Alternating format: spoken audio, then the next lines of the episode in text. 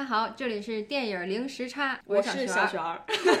我 发了你。OK，嗯，你是谁？我是梁外开。对，我刚想说那个终于回来了，就是因为嗯终于圣诞节假期了，然后终于把一八年的工作都搞定了，嗯可以回来赶紧录一个长节目。然后我们刚刚看过的电影是《大黄蜂》，哦，对，这个片子是这周四在在加拿大刚上映的，是的，然后会在一月四号在大陆上映。是，其实我发现，因为这个现在公众号的那个热点都是一阵儿一阵儿的嘛，最近嗯是杨幂跟刘恺威的事件。但是今天然后啊，对嗯，然后呢，而且电影方面，我觉得一个是说还在在为那个《地球最后的夜晚》去留一些余地吧，因为它是十二月三十一号这个情侣要跨年的选项。那其实我想了想，一月四号大黄蜂就要进入内地市场了，这个将是派拉蒙也不是好惹的啊，这绝对是有资金的那个发行商。那到时候就是狂风一卷，这个国产片的票房就很堪忧了。其实，然后我觉得他们肯定也是在等一等，没有同时的在宣发这个电影。我没有看到所有的公众号铺天盖地的宣传，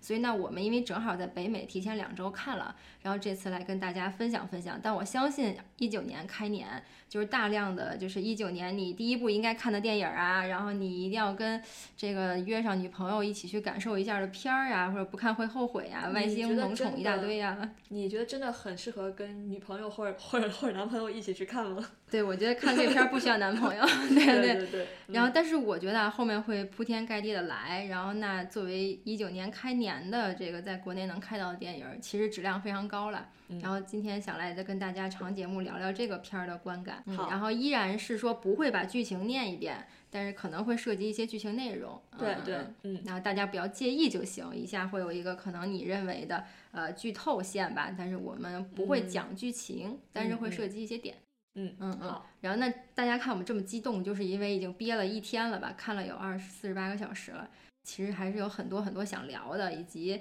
呃，就是在地铁上我们其实也聊了很多，赶紧来分享一下吧。梁白嗯。开同学，你最兴奋的点是什么？看完之后就印象最深的，印象最深的点嘛，嗯。我觉得嗯、这一回的的的机械的形嗯形象很可爱。嗯。啊，就是我我我我之前只看过变一和呃变一到变三，嗯然后我都觉得那个就是他那个机械人儿的那种感，就就就特别硬，你懂吗？嗯就会让我我觉得特别疼。就他们打架，呃，或者是他们跟人互互动的时候，你会觉得特别疼。嗯但在这个里面，你就会觉得这个形形象特可爱。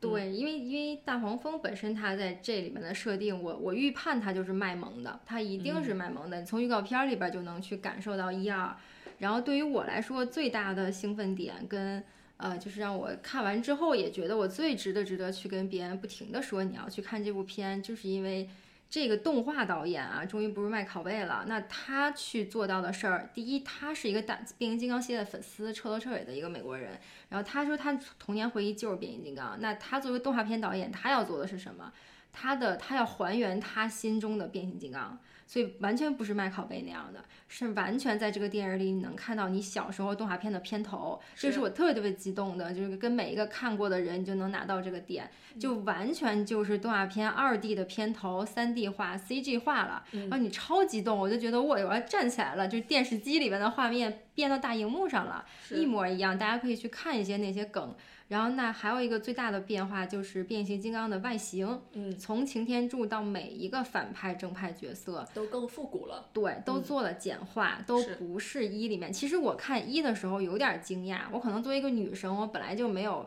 特别仔细的对比车辆，就我仔细的对比这个嗯变形金刚跟一的这个就是电影化的角色到底有什么区别，但我觉得哪儿怪怪的，我觉得擎天柱还是哪儿都怪怪的，嗯包括那个反派的嘴，尤其是脸的构成非常的锋利，有很多片儿状的，就是那种对刺状的东西，对但其实，在动画片里是没有的。对，我特赞同你说的这点。嗯，在动画片里面，它比较圆润，就它它也因为好画，其实是对，因为嗯很因因因为很简单，就是粗线条这样子的嘛。嗯嗯，所嗯嗯，然后你就更好想象它到它变回到车是什么样子的。啊，是是啊，但是在在变形金刚系列里面，呃，尤其是你刚才说到的反的反的反派叫威震天吧，嗯嗯，对他的那个他的样，就是他的样子就完全已经不像一个汽车了，对对对，就对对它像一个异就异形，嗯，就有那嗯种感感觉，所以不真实。我我是这么觉得。我是觉得这嗯回因为更贴近动画了，你的那个真正的童年回忆其实才是真正的出现。当然，我不想说一并不不不是不够不足以变形金刚啊，但是这一次真正是还原动画的百分比的程度最高的。嗯我觉得这个是让人很兴奋很兴奋的一个点。嗯然后那大黄蜂其实我不知道，就是因为它在这个电影里其实还有另外一个看点。是说它有其实是三个车的形态的变化，对，然后第一个是它一下来这个地球是先跟军方发生了一些冲突，所以它变成了是一款复古款的吉普车。嗯，这个几乎在预告片里，你要不是眼神特锋利啊，你你是找不出来的，嗯因为你就觉得哦很像，尤其是你其实最简单分辨大黄蜂是两个状态，一个叫日常的，就侦察兵的那个状态，就是一个圆圆的眼睛，然后没有面具，然后有一个像骷髅一样的就是嘴，有个面罩嘴一样的东西。然后那还有一个状态叫战斗状态，就它也会带一个钢盔下来。然后你你看这部电影的时候，你会发现，当它变成不同车型的时候，它这个两个状态是完全不一样的，因为是不同的车变化出来的。这个前胸跟后背怎么背那个轱辘都是不一样的，包括脸上也是不太一样的。所以这个是个挺有趣的看点，你可以精彩的看到它有两款，就是一个吉普，一个是甲壳虫，这两款车的。正常状态跟战斗状态完全是不一样的展示，直到影片的最后，最后啊，因为它要往一那边去去过，所以它最后变成了一辆雪佛兰，这大家都见过，没有什么那个、那就是新鲜的。但是我觉得这两个车的变形就是非常非常过瘾。嗯嗯嗯嗯，你呢？我比较喜欢，对，因为我自己是学生物的嘛，嗯啊、所以对动物学还是有一点点小了解的。然后我特喜欢它里面那个变成就是大就是就是比就 B 嗯 beetle，就它不是是一个甲嗯甲壳虫嘛，然后它变成机器人之后，它的样子真的就是。完全拟态了这种大就是大黄蜂的样的的的那个样子，就包括它背一个小翅膀在嗯背后，它还有两个小触角，嗯，对，然后它带嗯带上那个就是战嗯战斗款款面具的时候，哦他更像了他变成了一个大黄蜂。是的，是的，是的。嗯我觉得这个设计很棒。然后我看了一些导演的采访，别人就问他，就是说你这个变化的设计你怎么做到的？然后那个导演就说他们有一帮非常厉害的，就像单独的一个后期公司是用来编程这个汽车变形的。他说他只需要告诉那个团队。他希望大黄蜂从这个车变身到，比如说这个形态，他想怎么变、怎么拍，从哪个角度看，然后展示哪儿的变化，他只需要描述过程，然后那一群工程师去做所有的设计，以及把这个就是变化的过程都设计出来之后，然后他们再去做后期。反正这个导演就是说，我的 knowledge 也不足以就是让我 figure out 这是怎么做出来的，但是他就是说我就有一群真的非常厉害的那种工程师，他们是来做这件事儿的。但是我觉得也也跟他本嗯本身的性格和他的专嗯专业有关。嗯，对于他本身是拍定格动嗯动画、呃出嗯出身的嘛，就是拍定格的人都会很揪嗯这种小细节。嗯，对，因为你每缺一个小动作就缺一帧，是的，就是你很，就你很容易看出来有有差距，呃，所嗯，所以他作为一个拍定格这么牛的人，在拍这种呃由汽嗯汽车变人，从人变回汽车，他拍的特别细，嗯，我觉得这点是我印象最深的，这点我就完全可以说一个小时啊。嗯我觉得一个是说，呃，他在有一个采访里是这样说的：别人问他，你以前拍定格动画跟你现在拍这样 CG 特效的电影，这个有什么区别？他说对他来说就是本质上没区别，叫就就 we shoot everything we could，就是我、我我把所有的我能拍的东西先拍下来。对他来说，所有的特效都是加分的。如果我能拍，我就不去做特效。这是为什么定格动画的人选择用粘土、用这些就是小人偶来摆，我不去做电脑跟手绘版的动画，我叫我把它拍下来，只要我能拍的，我就不去做。所以对他也来说也是，比如说跟女主角的这种大黄蜂的互互动，如果拍一个部分，那我不需要去做特效，那我就是先拍。为什么现在星球大战的复古拍摄很流行？大家还是觉得哦，就看起来有感觉，你越是实拍，你还是有真实感。然后你今天现在特效都看惯了嘛，就是一些大场面。然后那他这个导演他有这个宗旨的话，就会导致很多细节你就是能定睛的把它看下去。他不是说晃你一下用特效一闪而过。对，特别强，嗯然后第二是说。他的大场面拍摄其实跟麦考贝不一样的，因为我们之前也看过一遍一，就是在看这部《大黄蜂》之前重看了一遍一，然后我再去看他的这个一开篇的塞普坦镜头就是一个大战，赛博坦星球，然后呢，有一个赛博坦星球大战，然后呢，各个汽车人都出现了，正反派去打，在各种交织在这个星球上，大黄蜂也出现了，然后大黄蜂一落到地球又开始打，虽然这是必须的一个好莱坞剧本的构成的开篇啊，但是你会发现这个动画导演拍的这种大场面的动作非常流畅。我觉得它很流畅，它不是乱剪辑，嗯它是它经常就是如果能一镜或者一个镜摇过去，或者怎么穿越一下一个动作把它衔接上，它就会给你个连贯的视觉。对，它不是说嗯滴滴哒哒，然后炸，然后对啪剪，然后 又滴滴哒哒，然后对对？对，然后你会觉得很爽，因为你看到的越是连贯的动作，嗯这个连续的打斗对你来说是吧？杨超导演的课程里面讲的，你才有真实感，你才有物质还原，你才有那种力量的贯穿，你才能觉得哦，他是真实可信的。你觉得哦牛逼，就是他从这儿穿过去，然后他从这儿接过来，大黄蜂翻了一个跟头，哎，把他打倒了。嗯这是一个连贯的动作，流畅的镜头，嗯真的是好的。而且我觉得他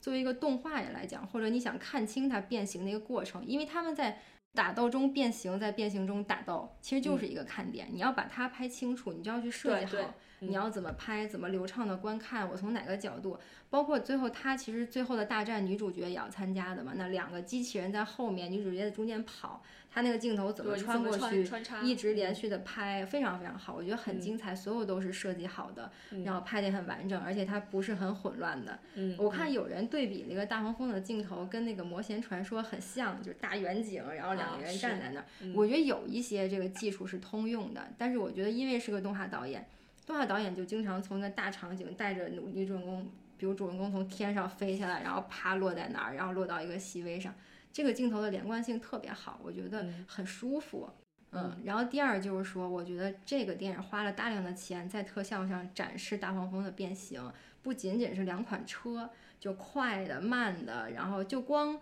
叫半变化形态吧，我起了个名字，就是只有某个部分变化了，其他部分还是车，女主角还在里面的情况下，至少都有两三次的展示。不是只有一次，因为以前觉得稀缺，觉得厉害哦，只变了一次，这次高潮了，然后之后都是没有。他这次不是，是来不来就变化，没事儿就变化，嗯，然后那完全就是非常过瘾，大部分的时间都在这儿，每次变化都不一样，速度也不一样，变化的位置也不一样，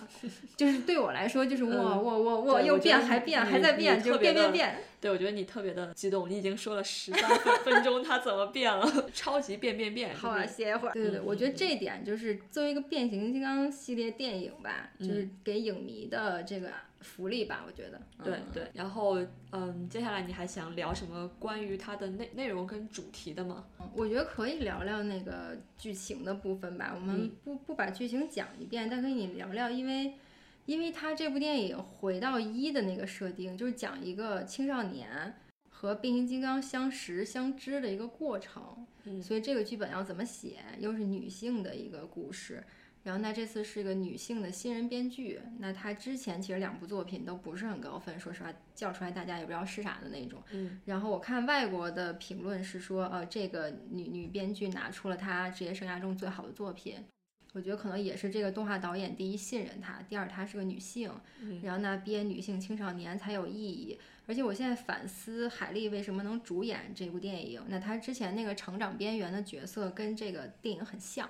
就是一个叛逆的青少年，然后就是涂着眼线，然后非常想得到自己就是就是班里比如说校校草的关注，但是其实有时候事情发展的并不顺利，或者校草并不值得你去关注，是这么个故事。但跟这里边的这个女主角查理很像，嗯很像。然后她又很她也有演技嘛，大地惊雷的女主角从小就很厉害。嗯然后我听说她这回就是看她的采访吧，她都是跟叫。动作表情捕捉演员去合作的 OK 在在那种绿布前面，经常就什么也没有，他要去演出。哎呀，大黄蜂，我好喜欢你啊！然后我要感动，我要流泪，然后要有很多这种人机互动的部分。嗯嗯所以我觉得这这些点都是我印象很深的。嗯嗯嗯，对我刚才想再说一点，补充一点，就是你刚才说他打斗的很流畅，嗯然后对物理位置的变化和它的变形都很准确，但我觉得你也不能完全怪迈克尔贝，嗯对，因为第一部里面的角色太多了。嗯，就是你在最后那场大战的时候，你真的很难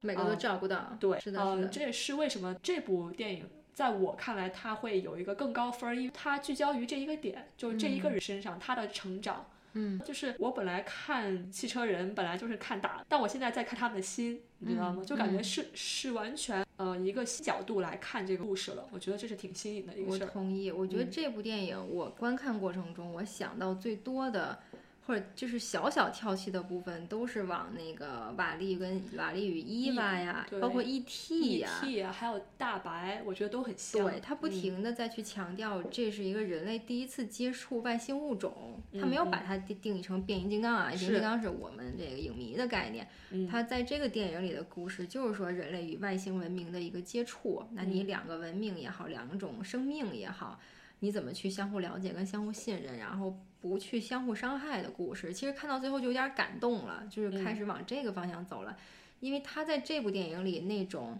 两派就是汽车人的斗争的戏份并不大，只是到最后才才迎来了这个问题。就前一个半小时都是 ET，、后一个后半个小时是 变形金金刚。对，对，另外我觉得我不知道是不是麦考贝或者是之前这个团队对变形系列的多线叙事特别坚持，对，因为他一边要讲人类情感，一边要去讲这个机器人的帮派以及斗争之类的。嗯，那回到这部大黄蜂，它其实只有我现在看，我现在嗯。想应该就两条线，应该就是大部分都是女主跟大黄蜂，一嗯小小部分是这个就是这叫什么霸天虎派的汽车人在追击。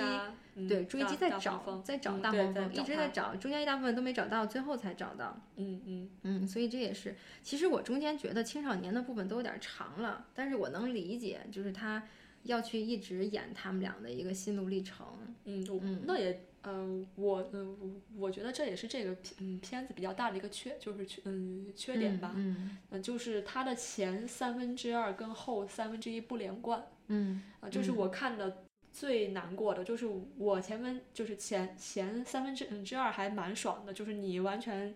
沉浸在那种一个小姑娘和她的机器人儿这样子的一种爱 不需要男朋友了啊。对对对，呃，然后突然这个剧情就要转到这种机器人儿对打，你就会觉得这个转折，呃，中间有几个配角的推动简直是个大 bug，它里面有几个人物特别立不住，嗯，因为我觉得这回这女性编剧她之前也没有太多这种特别剧情片或者是科幻片的经历吧，但我不能说男性编剧会更倾向于这种剧情的设置啊，我是觉得这里面。转折的部分确实像你说的不够的有不够有惊喜或者不够有突破，特别硬转折，对，就是比如说大黄蜂犯了什么错误，哎，被发现了。对，特别硬。然后呢，嗯女主角其实最终的大战，她去，因为人类一定要在最终大战里至少占一半儿的功劳。对，这所有变形金刚都要这样，必须这样，因为是人类与变形金刚的电影。它在这里其实它有一个设定，比如跳水，然后他有预埋的线，最后也有也有反复的去挑提这个事情。然后那他最后其实解决那件事儿，当然用到了勇气，比如说是这样的，便衣的男主角就是被吐槽一直跑就可以拯救世界了。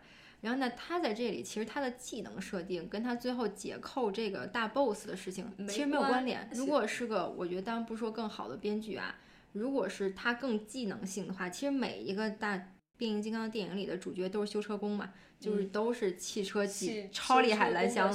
蓝翔证书 持有者，超厉害的技工的角色，我觉得这个很好，就是又打破性别歧视，又打破这个，这是一项技术，是吧，这个嗯对这个技术很厉害。那如果你能用到你的你的本身的技术去帮到大黄蜂，这是最重要的。我觉得这是我想看到的。但其实最后那个就是说，谁爬高点儿，有点儿勇气都可以做这件事儿，那这样就没意思了。嗯，但是他其实还是用了自己的技术去救了大黄有吗？跳水啊，不，他不跳下去，大黄蜂也死不了。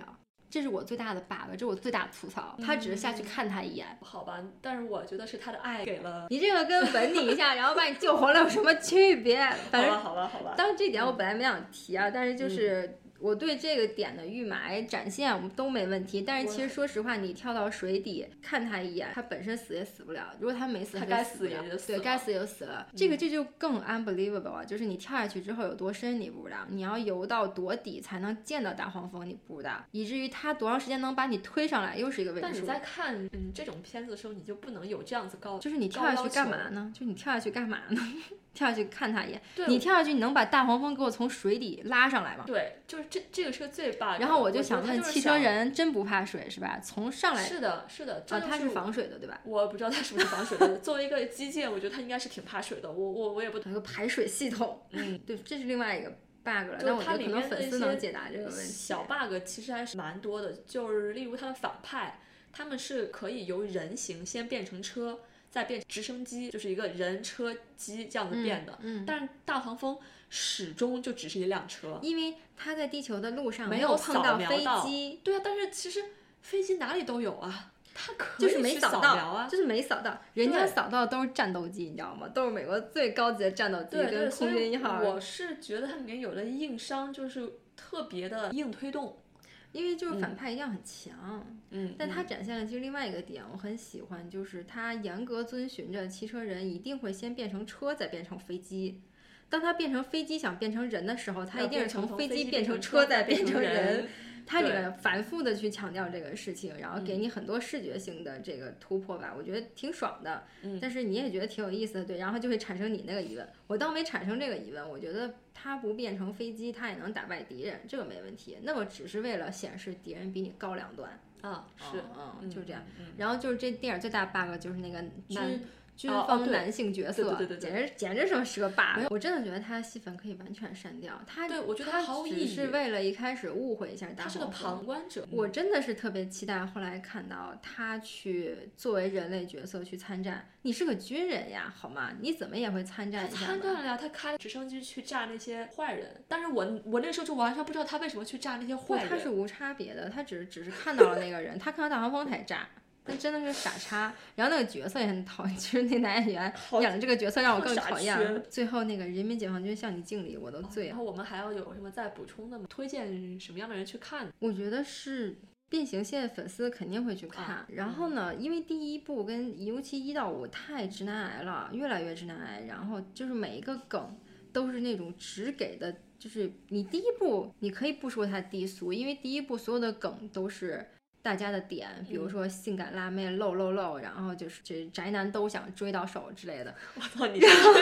然后，但是呢，但是他到了后面就会出现一个什么狗 fuck 狗都要出现在电影里了，就是博大家一笑，你知道哦，吗？真的有。，我有印象。然后就是越来越低俗，然后就是这辣妹就要一直持续下去这件事儿，然后就撅着屁股骑摩托之类的，就是你会觉得你你给我一两次，我觉得挺有意思的，你你来回来去给我看这个，那你是不是认为我是傻缺，我就只看这个？但是这部大黄蜂，我觉得不是给直男癌看的，也不是给特别直男的人看的啊，因为它是个女性角色，你看了还你还不一定有代入感。嗯，但是这里面其实我觉得最对女性来说，我觉得可以带男朋友去看，嗯但男朋友向大黄蜂学习一下，是不是？然后我另外我觉得这个电影还有一个让我惊喜的地方是说，我看了预告片。我其实觉得有点儿中规中矩，就是什么嗯大黄蜂走进家里面，然后那个女孩觉得哦这回完了呀，然后我就觉得他完全可以不进你家，好吗？你非要把他带到家里，肯定是这样的嘛，你有什么可抱怨的？然后其他的预告片也是，就是那种好像他跟大大黄蜂成为一个 family 一样，你有没有家人？大黄蜂指着你，他说哦我。但这个电影我最惊喜的地方是，第一，大黄蜂不是狗的设定，有好多电影里就直接把这种角色变成狗嗯。的那种拟态或者设定，然后觉得可爱，嗯。成为人的伴侣。我觉得像你说的，一个它有一个黄蜂的一个拟态，嗯。然后那它不是狗，那你只能说它有的时候有些部分跟动作有点像嗯。宠物，但它没有很像一个狗。对，它没有真的是所有姿态都是这样的，所以我觉得这一点是我觉得没有很低俗，就没有真的把大黄蜂变成一只狗。然后另外是说它的预告片跟电影完全不一样，嗯就这个是好的预告片。我看十个电影只有一两个电影的预告片能做到这一点，嗯就是。这有两个极端，就是预告片贼好看，电影贼烂。然后这个就是说精华全在预告片里了，就是哦电影特别长，俩小时都是废话。其实那预告片一分钟很精彩。嗯然后这个电影是两分钟的预告片，它完全剪成了，就是有点像混剪跟混搭，搭成了一个这样的对话。但是你放到两个小时的电影里面去展开，所有的对话都不是这样衔接的，这是我最惊喜的地方。我没有看到就是一个特傻缺的女主角是把大黄蜂引到家里还是怎么样，完全是另外一个触发。嗯，所以你会觉得，哎，跟我看到的不一样，哦，在这儿，然后我就不会有那种就是预先我都知道你要演什么了，嗯对，然后包括他那些对话也是，全都是混剪的，你在电影里看不到预告片里那样一样的情节，嗯这个是很棒的，就是包括你请不同人来剪，或者你在预告片里边去剪一些这样的点，别人觉得很感动，我来看电影，然后看的是另外一个故事，嗯这个非常非常好，就我觉得这是高明的地。觉得这个电影因为两个小时要承载东西太多了，又要讲就是人类的正反派，又要讲汽车人的正反派，要打斗，然后还要讲这个女孩的家庭故事。嗯因为跟一一样，她要有个家庭，然后要很实际的解决一些青少年的成长的烦恼。嗯，这里面还有一个他的，就算这是男三号还是男二号那嘛？算男二，那算男一吧？我觉得大黄蜂是男一吧。啊好，OK OK OK，嗯，我不知道，我瞎说的。然后我就嗯觉得那人类反派角色也很重，我不知道他是男二男三了。哦，然后我们是在《我爱你西蒙》里面见过他，是吧？我觉得他特别眼熟啊，但是他这条线的设定基本上也是你仔细想想，特就是不存在，完全可以。对对对，嗯嗯，也挺有意思的。嗯，但是我觉得没办法吧，可能剧情的丰富性要求有这么多角色，嗯我觉得娱乐大片儿来讲足够了。然后你要是严格的讲的话，肯定就是如果这个电影的编剧应该有一百分儿的话，我觉得他能及格吧，六十分肯定有的。对嗯，然后再往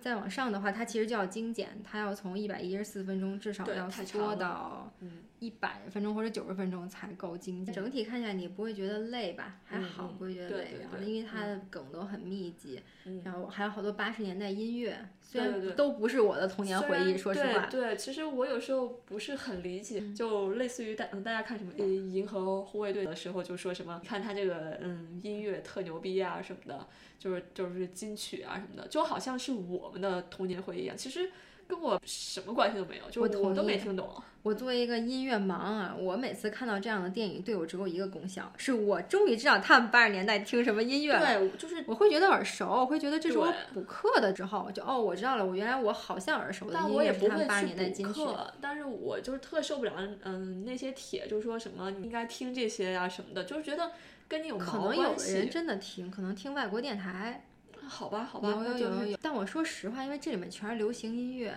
嗯，还跟我们听的，就我觉得跟《银河护卫队》和《火星救援》里面，《火星救援》可能是七十年代进去，对对还更老。嗯然后《银河护卫队》也好，那个这部电影里的，我觉得我我更不知道了，因为是八十年代青少年听的，对就是完全不知道。对对，嗯，但你会觉得好听，我觉得那也够了。对嗯再到更多，就是我觉得大家也知道的太多了，不可以知道太多。对对对。嗯，然后我觉得还是值得看一下。所以我们下一周也要去看一个新电影，是不是？啊、你说 Welcome to 嗯 Marvin，、Mar- Marvin 我觉得我现在已经想好标题了，可能是人生中看到最奇怪的一部电影。来说一下，叫《欢迎来到马马文镇》。镇，对，这部片唯一的卖点是《阿甘正传》导演的新作品。还有史蒂芬史蒂芬卡瑞尔，我不觉得史蒂芬演。卡瑞尔在对，因为在中国其实不是 Who 很 knows 他是但是谁你知道我当我当时在电影院看到他这个片子的的预告片的时候，我都毛骨悚悚然，我觉得特特别怪，就是一个字儿就是怪。嗯所以我特别怕重蹈去年缩小什么缩放人生、缩小人生的缩小人生的对，我觉得比那个还要怪。但是这样的，我觉得《阿甘正传》的新片足以让很多人去把它看一下，哪怕有资源的时候把它看一下。嗯，然后我之前特意去看了一下《阿甘正传》导演的前前作其实也，没什么，感觉他好多好多年都没有拍片儿了，怎么你看《拍个这么间谍？同盟》，可能你没看，《间谍同盟》我看了看了也还行，《云中行云中行走》七点六，迫降航班七点三，这我也看过，嗯是我说那个黑人喝醉了嗯开飞机巨牛逼的那片儿，嗯嗯，他片儿没下过七，那他为什么要拍这个怪片呢？所以我觉得这个片儿，因为现在是这样，就是那个北美的媒体专业评分跌下来了，现在才嗯三十多，就红色了，完全不能看。嗯就现在电影院黄色的我都不会去看，就是可想一个这个专业评、专业媒体评分三十多的片儿，不知道能不能看，嗯可能是个两集，嗯然后观众打分还 OK，嗯，所以要去嗯看一下。嗯，然后呢，看看这个片儿到底是什么观感，即便特别怪也没关系，我就要去看一个人生中最怪的片儿，嗯，我觉得 OK 的。啊好的，嗯，不过我也不是很喜欢史蒂夫·卡维尔，我也是，因为他说话太快了，我跟不上英语差。好吧，行吧，那我们就这一期就这样啦。嗯，好的。好的，那豆瓣儿所有看过的人打两星儿。哦，好的好的，那我嗯们就下周见了，有可能会有有一个特别雷的片好，儿。希望我们看了新片，尤其是最近有时间的时候，多跟大家分享一些。嗯，哎，你你不是还要给大家说我们有一个新平台吗？哦，对对对，我觉嗯得就是现在终于那个，就是决定把不同的这个传播的这个。就是对于电影分享的方式吧，分不同的平台分享给大家。嗯如果你有听播客的习惯，因为我理解，比如说不是所有人都有听那个，比如说喜马拉雅呀、荔枝啊，包括网易云音乐，用这些来听那个电台的观众是专门的一一批就是听众。如果你有这样的习惯，你在路上开车也好，或者在回家的路上也好，你会下载来听，那你就关注我们的音频平台，叫电影零时差。嗯然后我们会以大概三十分钟的长节目的形式跟大家聊电影然后里面也是会分享北美我们最新看片的感受，嗯但也会有一些二零一八的特辑呀、分享一些喜欢的片这样。嗯，然后如果你喜欢看视频类的节目，我们刚刚试录了一期大概六分钟介绍大黄蜂的视频，里面不会像音频这样三十分钟讲很多的内容，我们会讲一些很基础的看点，但是会有视频的影像，然后会有我的出镜，还还有那个幕后嗯其实没有凉白开的出镜。嗯然后呢，也是一个新的尝试。如果你喜欢看视频类的节目，很短的那种，你喜欢刷微博，那你就到微博搜索“再忙也要看电影儿”，就是我们的新生啊。是再忙也要看电影，没有那个 R。啊，好的好的。嗯然后在上面关注我们的平台。然后如果你在海外，你是 YouTube 的用户，你也可以关注我们的 YouTube 频道，也叫“再忙也要看电影儿”。然后如果你喜欢看微信文章，你还是可以来关注小璇儿的电影推荐与漫谈。嗯，如果你在加拿大，你也可以关注加拿大小璇儿观影团。然后这是微信上的文章的部分，所以我们现在是音频节目、视频节目，还有微信文章。哦，太好了，嗯，那好吧，那这期就到这里了，好的，嗯，好，大家再见。好，拜拜。